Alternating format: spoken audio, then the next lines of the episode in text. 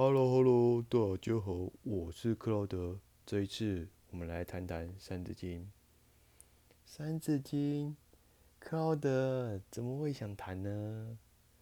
之前你不是来聊聊《弟子规》了吗？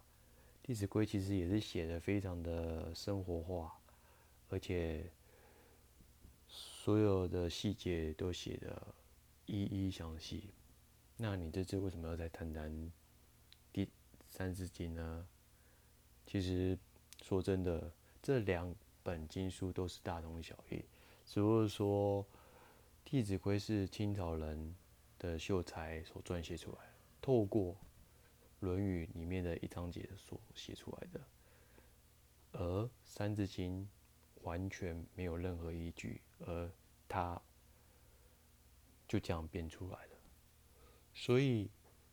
我们要来去体验看看，说在没有任何的经典的依据来撰写出来的书籍跟文章，到底呈现出怎么样的风格？让我们来仔细品尝品尝。好，那我们来读《三字经》。《三字经》一，《三字经》，人之初，性本善。性相近，习相远。你看看《三字经》一开头就点明了说：“人之初，性本善。”他相信人是好的，是善良的，是纯真的。我们都一般人都相信，出生的那一刻的人都是带着种种以上的气息。而为什么后后续会发现出来了一些好的跟坏的、善的跟恶的的一些恶力对立呢？其实《三字经》后面就讲了这一句话，就是“性相近，习相远”。这又怎么说呢？就比方说，穷人跟富人来谈谈，穷人跟富人最大的区别是在于他的思想。他的教育程度，以及他的环境，跟他所接触的人，都息息相关。所以，因此你看哦，我一开，我那时候有讲到说，为什么会变成二二元对立，就是在后面所造成的。因此，《三字经》它也有跟我们讲说，先天上。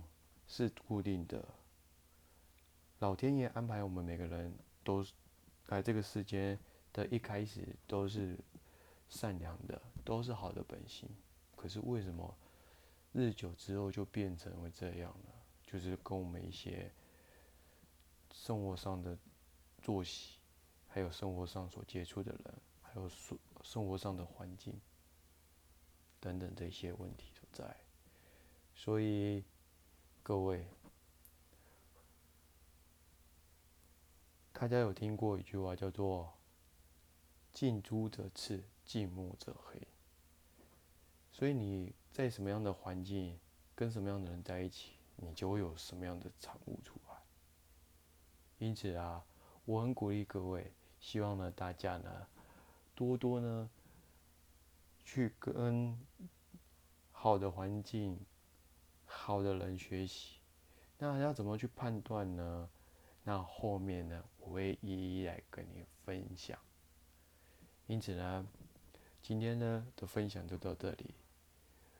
我希望各位《三字经》它真的在中国文学地位非常重要的一环，也希望透过我的分享，让。更多人来了解什么是三字经。OK，今天的分享就到这里，我是克劳德，咱们下次见，See you，bye。